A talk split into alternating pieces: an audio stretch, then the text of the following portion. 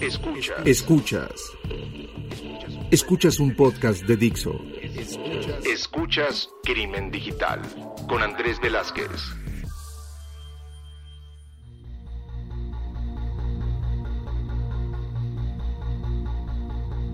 ¿Qué tal amigos? Bienvenidos a esto que es Crimen Digital, su podcast de ciberseguridad, delitos informáticos, todo lo que tiene que ver con el cibercrimen. Saben que nos encuentran en todas nuestras redes sociales como arroba crimen digital o crimen digital, obviamente. Saben que soy Andrés Velázquez, arroba cibercrimen. Que bueno, ahora estoy muy contento porque eh, han pasado algunas cosas a principio de este año. Digo, ya escucharon este episodio anterior eh, hace, hace 15 días, donde eh, tuvimos a un auditor eh, en todas las palabras y pues eh, algunas cosas han estado sucediendo. Particularmente quiero compartirles que en esta ocasión voy a estar saliendo en Facebook, particularmente en México, pero también en mis redes sociales he estado ahí compartiendo que eh, junto con Meta, Aeroméxico, que es la línea aérea en México, y SocialTIC, eh, una campaña para poder llegar a evangelizar alrededor de la protección, alrededor de Instagram, eh, WhatsApp eh, y todas estas plataformas. Por ahí alguno me escribía, y voy a aprovechar este foro para poder llegar a responder, oye, pero ¿por qué lo haces con Facebook si Facebook ha tenido las vulneraciones y comparte datos y demás? Pues sí,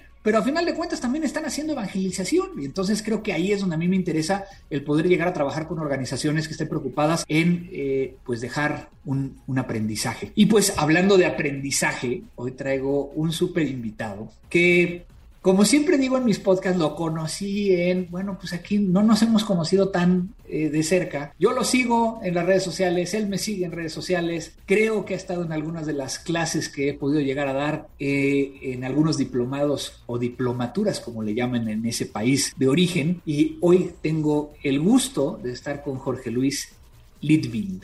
¿Pronuncié bien tu apellido?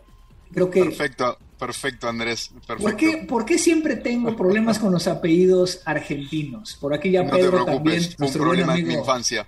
No, no, no es problema, es problema de nosotros que no nos, no nos enseñan a pronunciar esos, apellidos. No sé si recordarás nuestro buen amigo Pedro, que también siempre tengo muchos problemas en, eh, pronunciar correctamente su apellido. Pues Jorge, bienvenido eh, a, este, a este podcast, bienvenido a Crimen Digital. Pues si quieres, empezamos con lo que siempre empezamos en Crimen Digital, que te presentes para que todos los que nos están escuchando puedan llegar a saber quién eres.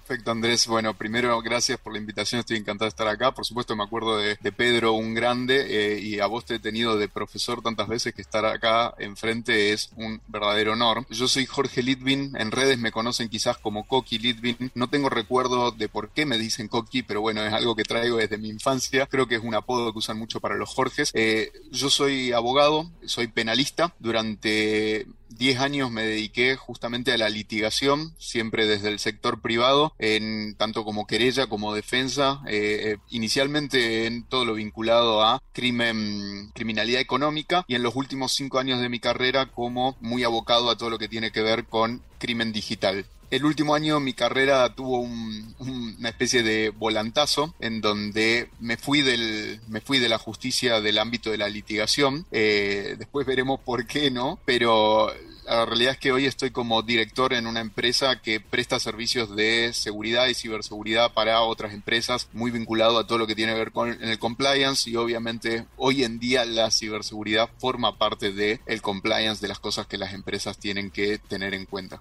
Y pues obviamente tengo que hacer esta pregunta, ¿en qué momento unes la parte de abogado con este gran tema de ciberseguridad y delitos informáticos y, y crimen digital como este podcast? Bueno, mira, la verdad es que eh, durante los años que iba litigando me iba, me iba dando cuenta y, bueno, la justicia argentina, su burocracia y las cosas que pasan en, muchos lugares del mundo, por supuesto, eh, en donde obviamente la ley siempre está muy por detrás del criminal y ni hablar si la, la tecnología está involucrada, ¿no? Quedamos años por detrás. Era una profesión que me resultaba muy frustrante porque el cliente llegaba destruido luego de que le haya pasado algo, me vaciaron mi cuenta de banco, están suplantando mi identidad, un gran fraude en una empresa que le impide la continuidad del negocio, un estudio que sufre un ransomware y pierde todos los datos de los expedientes que estaba tramitando. Digo, siempre es como frustración tras frustración, no solamente por cargar de alguna manera con el problema del cliente, sino porque después es muy difícil encontrar una respuesta que le sea realmente satisfactoria a la persona que sufre uno de estos delitos. ¿Por qué? Porque es muy difícil entender que el derecho penal en realidad no viene a reparar nada. El derecho penal, la finalidad que tiene, independientemente de lo disuasivo que pretenda hacer, imponerle algún tipo de castigo o promesa de castigo a quien obra mal, lo que quiere hacer el derecho penal es justamente eso, castigar a quien obró mal, pero no reparar el daño de quien sufrió ese mal. Entonces la víctima, a fin de cuentas, y sin importar qué tan exitosa haya sido la investigación. Mirá, pudimos identificar a través de la dirección IP, esta persona está acá y lo encontramos por la línea de telefonía y las antenas. Qué bueno, ¿me van a devolver el dinero? No. Eh, ese es un problema que viene después, ¿no? Entonces, quien sufre, quien es víctima de un delito, ya no importa de qué naturaleza sea, nunca vuelve a ser el mismo. Entonces ahí todo este hilo que te vengo contando me fue haciendo como un goteo en la cabeza en el que me di cuenta de que lo que me hacía feliz a mí no era reparar problemas que en realidad no podía reparar, al menos en este sistema judicial, sino que yo me quería enfocar en que la gente no tenga estos problemas, no tenga nada por qué lamentarse y por qué llorar. Y a partir de ahí me di cuenta de que la solución no es más penas, más castigos, más investigaciones que por supuesto son totalmente necesarias porque no podemos disuadir, sería utópico pensar en que va a dejar de existir la criminalidad, pero sí creo que la mayoría de los crímenes, por lo menos los de eh, ámbito digital, se pueden evitar, ¿no? Entonces me parece que eh, yo por lo menos decidí poner todos mis esfuerzos en eso, en la prevención por sobre intentar reparar. Qué interesante, porque hablas de ciertos, ciertas cosas que me gustaría desmenuzar un poco. Por un lado, que efectivamente, cuando estamos hablando de, de perseguir penalmente, por lo menos en los, países latinos basados en códigos, según yo, eh, lo que se está buscando es, generar este castigo, ¿no? Pero el resarcimiento del daño a lo mejor no es la misma forma como hemos visto en estas series norteamericanas, donde sí lo mezclan, ¿no? Y entonces dicen, bueno, vas a ir preso, pero también tienes que pagar o tienes que eh, eh, resarcir el daño de alguna, alguna forma, ¿no? Y, y que eso, digo, no estoy diciendo que esté mal, pero que muchas de las ocasiones como, como personas que nos pasa algo, pues no tenemos el entendimiento y entonces te dicen, ah, pues este, inicia una carpeta de investigación, este, denuncia, este, esta gran diferencia entre denuncia, demanda y todo este tema, pero no sabe realmente qué pasó. Ahorita me estaba yo acordando de un par de cosas. Por un lado, un cliente que, que, hace mucho tiempo tuve, que le robaron dinero de su cuenta maestra, de su cuenta eje, de su cuenta principal. Y también le robaron dinero de su cuenta eh, de, un, crédito revolvente, de un crédito que podía llegar a, tener eh, acceso. No solo le habían robado su dinero, sino que ahora le debía al banco y que él pensaba que con, iniciar esta eh, denuncia, penalmente hablando, iba a recuperar su dinero y no, no iba a hacer nada. Y de ahí lo quiero unir a que, pues sí, me voy a confesar, a mí me pasó igual y es por eso que yo casi ya no hago periciales. Mm. ¿Por qué? Porque también viéndolo desde un esquema de nuestros países latinoamericanos, muchas veces una pericial no es completamente eh, evaluada, pesada, considerada eh, como debería de ser, o en muchos de los casos es un instrumento que, si bien le sirve a la autoridad y, le permite tomar una, una decisión, no es valuada a nivel inclusive de los honorarios del perito. ¿No? Que eso fue algo que en, Argentina entiendo que ya lo empezaron a resolver, ¿no? Ya no, el tabulador que tenían para otras eh, áreas periciales ya no es la misma eh, para, el tema de, delitos informáticos, el tema de periciales en forense informática o, forense digital, como, como le llamamos en cada país, pero que por ejemplo en países como, como México seguimos eh, teniendo. Pero bueno, lo que me estás platicando realmente es un tema de, pues te convertiste en un abogado preventivo, eh, hasta cierto eh, punto, ¿no? O sea, el tema de cómo pasar de perseguir, ¿no? Y, buscar una sentencia a un tema de, pues ahora cómo prevengo para que entonces la gente no caiga en esto. Y no solo eso, sino el educar, ¿no? Creo que eso es un tema importante que tú traes.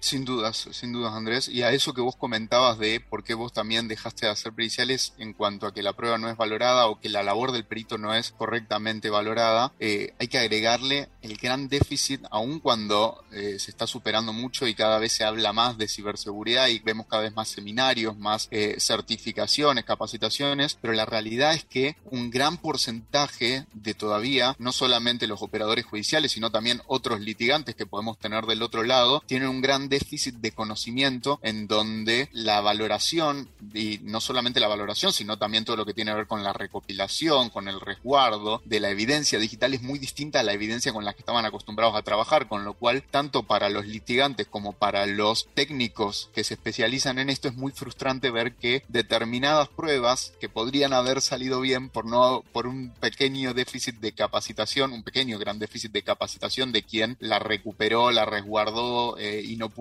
de alguna manera preservar la cadena de custodia como correspondía, te tira abajo toda una investigación, ¿no? Ese tipo de cosas son tremendas. Y, respecto a lo que decís de abogado preventivo, voy a tomar ese, ese título. Creo que voy a cambiar mi cuenta de Instagram a abogado preventivo, me gustó. Eh, pero mm, yo creo que la labor del abogado del futuro, del presente en realidad, ya no tiene que ser solamente la de tratar de solucionar conflictos. Porque si uno se piensa a pensar en la, ¿cuál es, por qué alguien contrata a un abogado? Porque tiene un problema. El abogado es un gestor, un administrador de problemas ajenos. Espero que no se los lleven a la casa porque es todo un tema, pero la realidad es que hacemos eso, ¿no? Tratar de que el resto descargue sus problemas en nosotros para que nosotros los resolvamos. Y la realidad es que en la prestación del servicio del abogado tiene que estar el, te voy a prestar el servicio de que no me tengas que volver a llamar para que tenga algo que solucionar, porque te va a ser menos costoso, porque te va a ser mucho más feliz, porque la víctima, aunque delegue el problema en vos, que no puede dormir de noche es él que piensa que hay deudas que no va a poder pagar, que hay personal al que no le va a poder pagar, que tiene una deuda con el banco que no puede afrontar, que alguien está haciéndose pasar por él para delinquir contra alguien más, que su reputación está en juego. Entonces, eso es lo que tenemos, porque el verdadero problema, independientemente de todo lo económico que haya detrás, es lo psicológico que le sucede a la víctima y creo que lo realmente valioso es evitarle eso, porque a partir de que uno es víctima, le cambia rotundamente la vida. Que obviamente no estamos diciendo que, los, o sea, que la parte judicial de un país tengamos que, bueno, sí, sí debemos de cambiarla, ¿no? O sea, creo que tenemos que afrontar nuevos, nuevos retos, pero, pero estamos hablando de este abogado que, que cambia y que tiene una visión completamente diferente. Ahora, tampoco estamos hablando del abogado corporativista, o sea, no, vemos ese abogado que está dentro de la oficina, estamos hablando de una mezcla medio rara, ¿no? ¿Hacia, qué podríamos llegar a llevarlo eh, eh, de los términos que normalmente conocemos esta, este paradigma que, que estás presentando? Eso, Andrés, no es otra cosa que lo que se conoce eh, en, en, términos corporativos como compliance, ¿no? Este abogado que de repente empieza a cumplir un rol también en donde guía, ¿no? A las organizaciones y a las personas a cumplir con todo aquello que se le exige y con todo aquello que aunque no sea una exigencia normativa es un nice to have que debería incluir. Y en este momento la ciberseguridad dejó de ser hace mucho tiempo un nice to have para ser un must have, ¿no? Y forma parte de los programas de cumplimiento tanto a nivel corporativo como personal. Y aquí te voy a, confrontar como lo hago con todo el mundo que me habla de cumplimiento, ¿no? Que yo digo que cada vez que, dicen esa palabra, este, gracias a un amigo este, que también ha estado en ese podcast, Juan Carlos Carrillo, hemos dicho que es cumplimiento ¿Cómo, cómo, cómo cambiarle esa visión, no? Eh, a mí me gustaría como sí hacer un lado la palabra cumplimiento, sí entender que, que, un abogado, este abogado preventivo que ahorita le pusimos ese, eh, esa etiqueta, ¿qué es lo que, que, tendría que estar haciendo fuera de ese contexto de cumplimiento como lo vemos normalmente, que es, es este, pues muchas veces palomear, chequear, este, chulear, dependiendo del país donde se encuentren, el poner esta palomita, ¿no? Este, ¿Qué tendría que ser diferente? Mira, yo creo que acá está en eh, la, diferencia está en que uno pueda transmitir las ganas genuinas de evitar por sobrecumplir nada más, ¿no? Porque una cosa es empezar a tomar determinadas medidas, a designar determinados roles y hacer determinadas cosas solo para cumplir con la ley y no tener un problema. Y otra cosa es realmente poner esfuerzos para concientizar, educar y prevenir que eso que suceda algún problema, ¿no? Creo que ese es el intermedio al que tenemos que buscar en donde el cumplimiento se convierta en cumplo y ayudo a que no tenga, no solo cumplo por prevenir un riesgo legal, sino que cumplo para que no le pase nada malo a los demás. Entonces lo estás viendo más desde una perspectiva del negocio, ¿no? Como normalmente deberíamos estar viendo eh, todas estas áreas, ¿no? Eh, ¿no? No un tema de quiero llegar a cumplir para que no me llegue eh, esa multa o, ese incumplimiento si es que me toca ser una entidad regulada. Ahora, ¿qué pasa con todas estas cosas adicionales, ¿no? yo me imagino a lo mejor un abogado preventivo considerando también datos personales dentro de medios digitales. O sea, sería como que un abogado preventivo digital eh, como tal. Es muy bueno, Andrés, que menciones y traigas a colación lo de los datos personales, porque cuando muchas de las empresas o personas te dicen no tengo ninguna ley de ciberseguridad que exista que yo tenga que cumplir, la realidad es que la mayoría de las pautas que uno tiene que tomar por obligación, en este caso, están en las leyes de protección de datos personales, en donde hoy todos los días los estamos utilizando, datos no solamente propios, sino de terceros, no importa qué tipo de negocio sea. Entonces nosotros tenemos responsabilidad y deberes de cuidado respecto de eso. Entonces esto de responsabilidad, abogado preventivo digital tiene que ver también con la capacidad de cada uno como integrante de una organización comunicarle los riesgos a los demás integrantes, ¿no? Esto es de, alguna manera como educación de rebaño, podríamos decir, eh, en donde por ejemplo, hoy en día quienes más utilizan los datos dentro de las empresas suelen ser los del sector de marketing y quizás no saben las implicancias de cómo están recopilando las bases de datos, qué hacen para juntar datos de las personas, cómo los están conservando, cómo los están protegiendo, ¿no? Solamente lo hacen porque es su finalidad. Ahora tenemos que meter un nuevo concepto, tanto para marketing como para todas las demás áreas que hoy en día se está haciendo mucho de análisis cruzado de datos para lo que sea. Bueno, cómo tenemos que hacer las cosas porque no es que no las podamos hacer, pero hay que hacerlas bien. Y obviamente eso puede llegar también a vivir dentro de la misma organización, ¿no? Eh, puede llegar a ser un tercero, pero también eh, el convertir estos abogados, que muchas veces son eh, los que están dentro de la organización, a que empiecen a abrir los ojos. Creo que ahí nada más viene este gran reto que siempre hemos tenido, ¿no? De que el abogado en temas de datos personales dice, no, datos personales lo debería haber sistemas cuando están en temas de sistemas y yo nada más lo veo cuando está en papel y, demás, que también, eh, eh, digamos, que, debate sobre este tema de el oficial de seguridad de la información, que, que la información está en cualquier medio, no nada más en medios digitales. ¿Qué opinas al respecto? Mira, yo creo que todos somos guardianes de la información en algún punto, y ni hablar los abogados, ¿no? Y esto ya no hablo de abogados corporativos que se desempeñen como un compliance officer dentro de una empresa, sino cualquier abogado en su despacho está manejando información súper sensible de sus clientes, de las causas, de los problemas que tienen, de los problemas patrimoniales, económicos, causas penales, problemas personales de pareja, de familia. Digo, imagínate ni hablar de los temas médicos que hoy cada vez están más en los litigios, propiedad intelectual, patentes, digo, hay un montón de cosas y todo lo que llega al despacho de un abogado, primero es secreto y confidencial y está, y, está legislado de esa manera, ¿no? Se lo protege mediante el secreto. Imagínense si de repente por no tomar las debidas, y esto pasó muchísimo, al menos en Argentina, por no tomar mínimas diligencias como no saber identificar un ataque de ingeniería social, un estudio jurídico es víctima de un ransomware y de repente todos los datos de los clientes y sus causas y en qué problemas están involucrados andan dando vueltas por el ciberespacio. Bueno, ahí hay un gran problema de responsabilidad profesional independientemente ya de todas las sanciones que correspondan por protección de datos personales, con lo cual no es algo que estamos diciendo que la protección de datos y la ciberseguridad para los abogados es algo que es un nice to have hoy en día porque queda lindo en el currículum y todo el mundo habla de esto. Hoy es una necesidad. Claro, y entonces estamos viendo cómo, cómo cada vez es más multidisciplinario todo esto, ¿no? Porque entonces eh, este, este abogado preventivo digital, como lo eres tú, tiene que trabajar con, con, las áreas a lo mejor jurídicas, penal, civil, mercantil, este, dentro de la organización, pero también van a estar eh, trabajando con los de ciberseguridad o seguridad de la información, pero también eh, a lo mejor con el contralor, y empiezas a ver cómo, cómo todo esto empieza a, a, tejerse de una forma cada vez más compleja. Eso, eso hace que, que tengamos que, tener nuevos, nuevos skills en los abogados.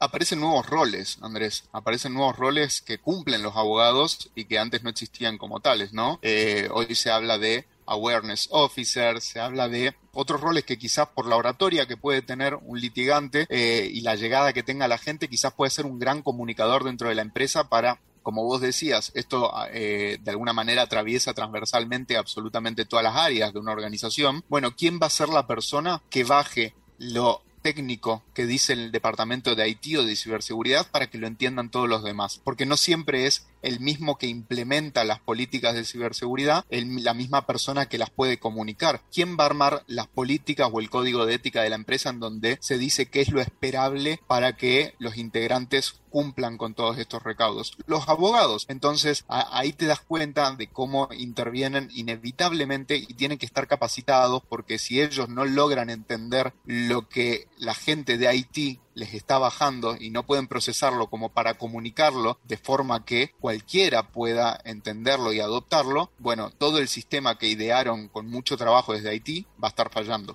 Uf, qué tema, ¿no? Este tema de los códigos de ética que muchas veces no consideran elementos eh, digitales y entonces ves que lo, armó alguien que, que, pues sí, a lo mejor lo, escribió, ¿no? Y con una mentalidad a lo mejor no tan, eh, no entendiendo realmente la organización. Eh, obviamente todo esto me lleva a, tener que preguntarte, ¿no? O sea, ¿qué, ¿qué hacer entonces?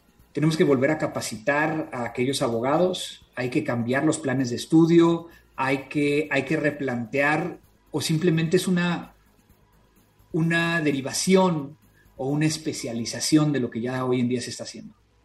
Mira, yo creo que independientemente de qué especialización un abogado decida seguir, si quiere ser un abogado de marcas y patentes, de propiedad intelectual, de derecho penal, este es un podcast de cibercrimen, pero digo, podemos hablarle a cualquier abogado de familia o civil, comercial. La, la realidad es que todos deberían especializarse hoy en día en derecho digital en tecnología, en qué, en evidencia digital, qué es lo que está sucediendo. ¿Por qué? Porque todo ese conocimiento se aplica a absolutamente todas las áreas y lo que hay es una demanda de gente capacitada, ¿no? Mucha gente que sepa de esto, por lo menos en todas las organizaciones tiene que haber alguien, pero también de nada sirve que haya gente capacitada si las propias organizaciones no reconocen que ese lugar es necesario y que esto es importante, porque muchos se siguen de alguna manera eh, resguardando en el esto a mí no me va a pasar y la realidad es que, entre comillas, a mí no me va a pasar, no previno un solo delito en la historia de la humanidad, ¿no? Esto repetirlo como si fuera un mantra no sucede. Entonces, eh, hay una necesidad de que todos los empresarios y las empresas y las organizaciones públicas y privadas entiendan que hay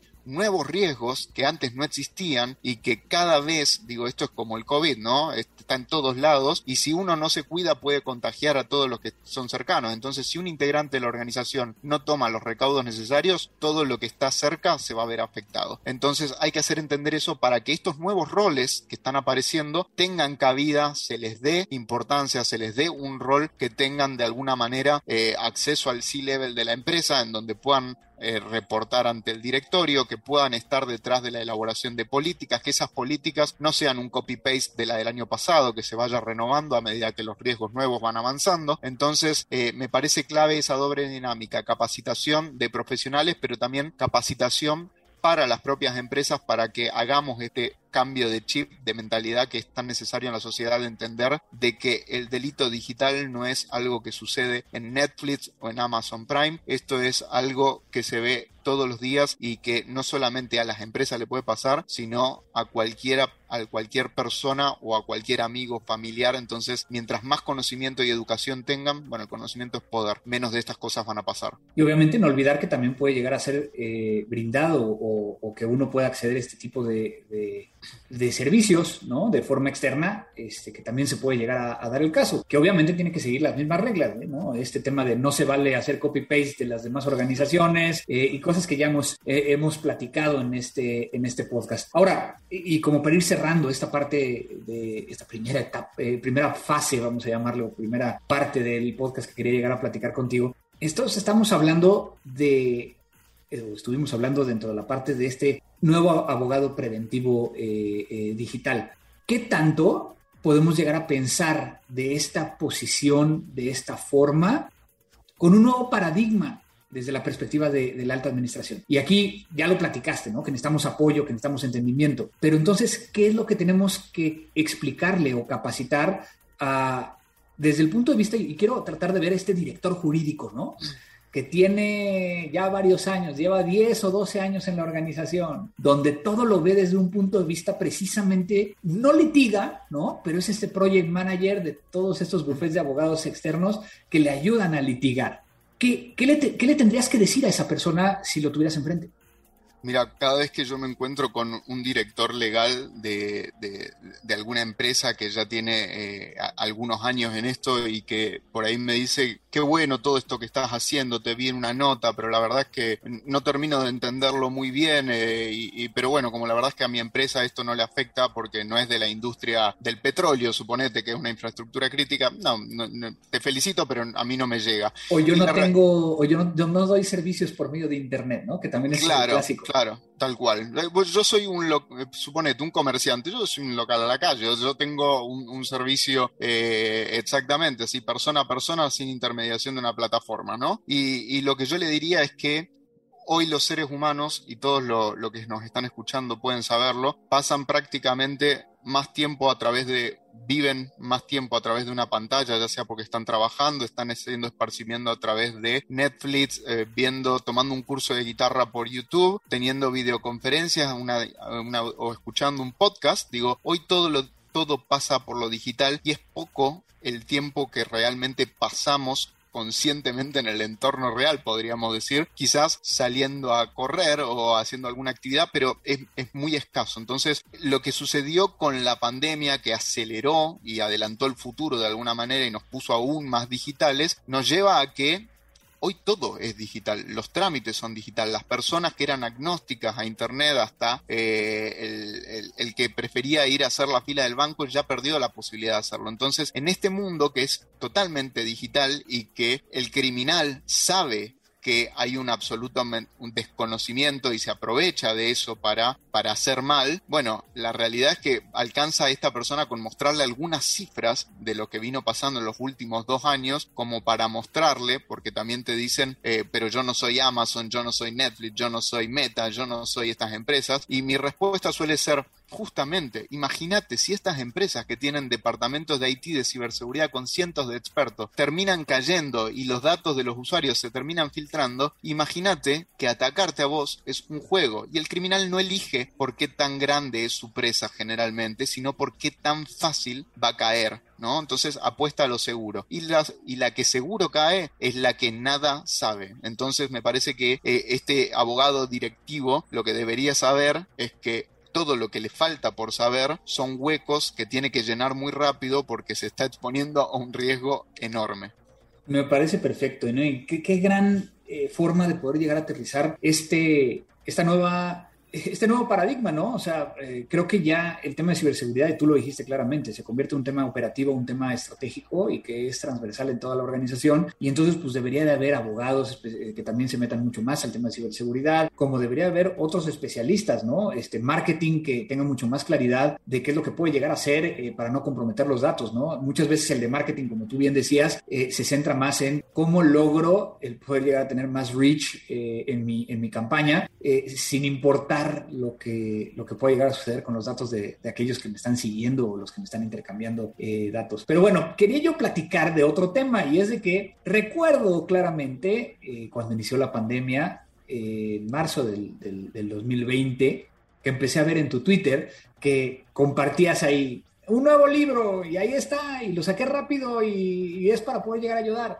Creo que fue el, timing perfecto para poder llegar a sacar un libro como este, el cual yo no voy a decir nada, no voy a decir que se llama Hackeados.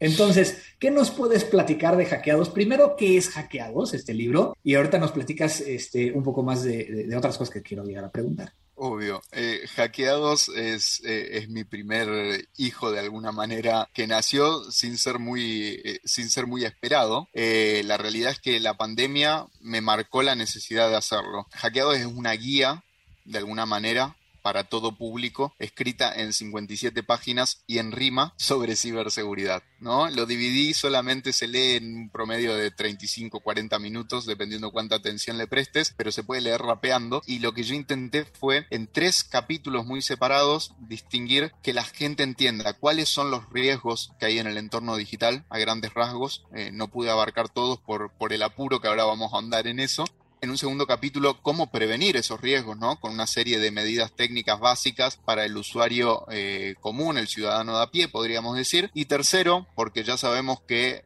garantizar 100% de seguridad es una utopía y aun cuando, así como en el entorno real, cuando uno tome los recaudos, las cosas aún así pueden pasar. Bueno, si sucede eso, cómo reaccionar, cómo resguardar la evidencia, cómo denunciar, ante dónde denunciar, qué tipo de delito se puede denunciar, porque muchas veces la gente va a la policía y dice me pasó esto y la policía que quizás no está capacitada dice no, eso no es absolutamente nada porque no sabe que es un ransomware o no sabe que la suplantación de identidad está mal, en algunos lugares es ilegal, en otras eh, está visto como una contravención. Entonces lo que quise poner fue de alguna manera accesible para cualquier persona sin importar su edad y su formación previa, conocimiento para que se pueda cuidar, porque yo sabía que, y creo que todos los que estamos en este área sabíamos que en el momento en el que todos los estados conminaron a los ciudadanos a estar encerrados, esto iba a ser algo que de alguna manera los criminales estaban relamiendo los dedos y estaban esperando porque de repente tenían a todas las víctimas en una pequeña jaula a su disposición sin ningún tipo de capacitación. Entonces mi idea fue sacar este libro que por eso también eh, lo saqué gratuito, ¿no? Para que el precio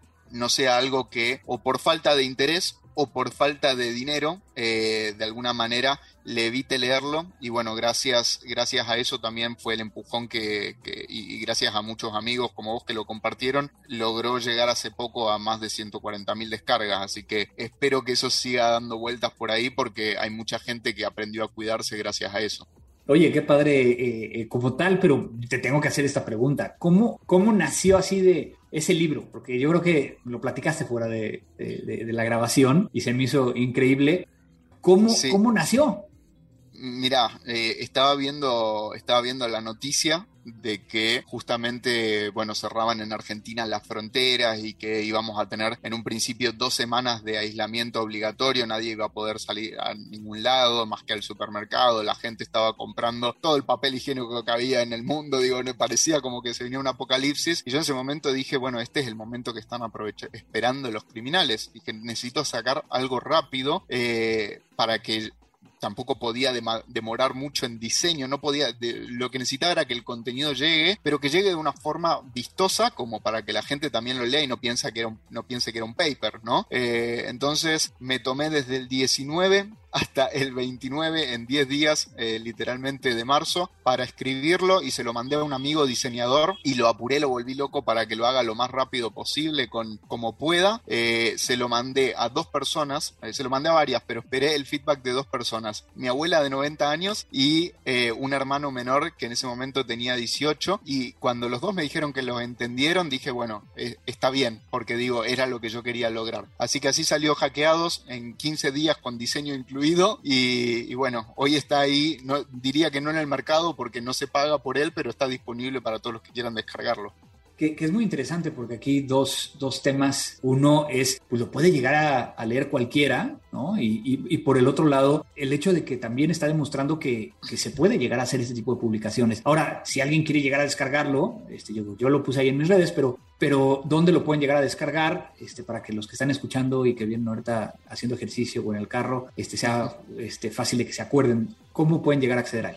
Mira, yo puse un enlace en todas mis redes sociales, directo como destacado, tanto en, mi tweet destacado como en mi bio de Instagram. También lo tengo destacado en LinkedIn y después está en plataformas como academia.edu, también está en Script. En Twitter, de hecho, lo tengo en PDF para que descarguen el archivo directamente, sin ninguna plataforma de por medio. Y hay muchos portales que lo fueron subiendo, por ejemplo, el Ministerio Público Fiscal de, Buenos Aires, acá en Argentina, lo subió, está en algunos repositorios. Eh, así que con poner hackeado Jorge Litvin, les aparece un enlace seguro. Solo fíjense, obviamente, antes de descargar algo, que pase por algún filtro por si, si, no viene de alguna, de alguna de mis redes. Está bien, yo pensé que, que, tu PDF ya traía algún tipo de malware, pero no. no lo este, vamos a contar pero de todas maneras este, eh, revisen ahí bien que no haya ningún problema con eh, el archivo. Y, bueno, digo, muchísimas gracias, digo, quiero llegar también a agradecerte por este libro porque yo también lo que he estado haciendo es que se lo he estado reenviando a, algunos eh, conocidos, principalmente aquellos que no tienen tanto conocimiento del tema tecnológico y a pesar de, de ser pues realizado en, Argentina y que tiene algunas cosas que sí son un poquito más locales, es súper entendible para cualquier persona que nos pueda llegar a estar escuchando de cualquier otro de los países, porque sé que, que y lo platicaba yo hace rato eh, con Jorge, nos escuchan de muchos países de América Latina, inclusive por allá por eh, Italia, al buen Gabriel, que luego me escribe, este, en España, eh, en Estados Unidos, y pues eso también eh, ayuda. Entonces, por eso también queríamos llegar a hacer esta, esta difusión. Pues, eh, Jorge, por ahí ya comentaste que pueden llegar a encontrar este libro en tus redes sociales, pero no has dado tus redes sociales. ¿Dónde te pueden llegar a, encontrar si alguien tiene alguna pregunta o quiere llegar a continuar la conversación? Me encuentran en Twitter, en LinkedIn eh, y la mayoría del contenido, obviamente, los tres con un perfil distinto, pero también se sube en Instagram, eh, en donde encuentran historias destacadas, IGTV, entrevistas, todos vinculados a, a, a, ciberseguridad. Mis redes son, aparezco como Coqui Litvin, C-O-K-I Litvin, mi apellido, pero si googlean Jorge Litvin, que es más fácil, les van a aparecer directamente en mis redes, así que encantado de cualquier consulta que tengan, eh, la, respondo lo más rápido que me lo permita la agenda. Y por supuesto que, te agradezco a vos por agradecerme por, por, este libro, porque la realidad es que yo lo pensé así no solamente para que la gente se instruya, sino para que aquí, aquellos que aprendieron leyéndolo también tengan una herramienta muy fácil para directamente pasársela sin tener que comprar, hacer absolutamente nada a su familiar más cercano, a la pareja con la que vive, a su abuela, a su tía, a su hermano, a sus amigos. Eh, y la idea es que justamente circule, sé que anduvo circulando por WhatsApp porque me apareció como reenviado muchas veces. Eh, y, un poco la idea es esa, ¿no? Facilitarle a la gente no solamente educarse, sino eh, cuidar a la gente que quiere, porque hoy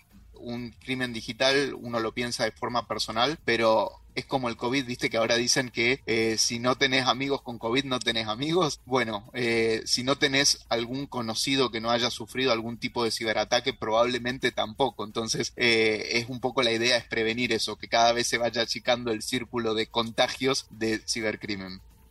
Y que a final de cuentas eso también tiene que ver con la inmunidad de rebaño que tenemos que lograr entre todos y con esta colaboración que, que, siempre he estado yo tratando de, platicar y de, y de lograr. Pues Jorge, muchísimas gracias por estar en Crimen Digital. No sé si quieras llegar a cerrar con algo más. Solamente agradecerte Andrés por todo el trabajo que venís haciendo, por la invitación, para mí es un honor y, y, lo único que quiero cerrar es para todos los demás que se encuentran en la industria de la ciberseguridad o los que tienen ganas de eh, meterse en, este mundo apasionante, eh, es saber que y esto lo hablábamos también con, con, Andrés detrás de cámaras, nuestro rol independientemente de los servicios que podamos ofrecer, de los de a cuántas empresas o personalidades podamos proteger, cuántas investigaciones sean exitosas y logremos inclusive en un, en un supuesto la devolución del dinero, nuestro rol en la sociedad es que tenemos un gran poder y con ello, citando a Marvel y, justamente al, al, Uncle Ben, al tío Ben, eh, ese gran poder conlleva una gran responsabilidad y creo que nosotros estamos a cargo ya que hay déficits en todo el mundo de políticas, de capacitación, de concientización, todos los que tenemos el conocimiento y alguna medida de todos tenemos alcance, no importa si tenemos 150 millones de seguidores o solamente la mesa con la que, con quienes compartimos la mesa el domingo, eso también es alcance. Entonces, si tenemos el conocimiento, lo tenemos que compartir. Así que a partir de ahora, creo que todos dentro y fuera de la industria, con lo que sepan mucho, poco, va a ser un montón. Yo siempre digo, todo número mayor a cero eh, suma mucho, así que por favor compartan el conocimiento porque eh, la ciberseguridad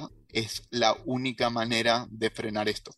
Pues muchísimas gracias, Jorge, eh, por estar el día de hoy con nosotros. Has compartido grandes, grandes temas. Este tema del abogado preventivo digital me gustó. Entonces también ahí digo, e-, ese es tuyo, ¿no? Ese es tuyo, porque al final de cuentas tú fuiste el que, el que ideaste todo este tema. Pues muchísimas gracias. Eh, gracias a todos los que nos están escuchando. Les recuerdo que nos pueden llegar a contactar por medio de nuestras redes sociales en arroba crimen digital, crimen digital la página. También estamos en Facebook, que nos pueden encontrar exactamente igual. Gracias a Vero por la edición de este podcast, que nos ayuda a que quede bonito con toda eh, la imagen eh, e inclusive las canciones que ustedes escuchan, las rolas conocimos en México. Y pues no me queda más que decir que esto fue Crimen Digital. Crimen Digital. Dixo presentó Crimen Digital con Andrés Velázquez. La producción de este podcast corrió a cargo de Verónica Hernández. Coordinación de producción, Verónica Hernández. Dirección General, Dani Sadia. With the Lucky Land slots, you can get lucky just about anywhere. This is your captain speaking. Uh, we've got clear runway and the weather's fine, but we're just going to circle up here a while and uh, get lucky. No, no, nothing like that. It's just these cash prizes add up quick. So I suggest you sit back, keep your tray table upright, and start getting lucky. Play for free at LuckyLandSlots.com. Are you feeling lucky? No purchase necessary. Void where prohibited by law. 18 plus terms and conditions apply. See website for details.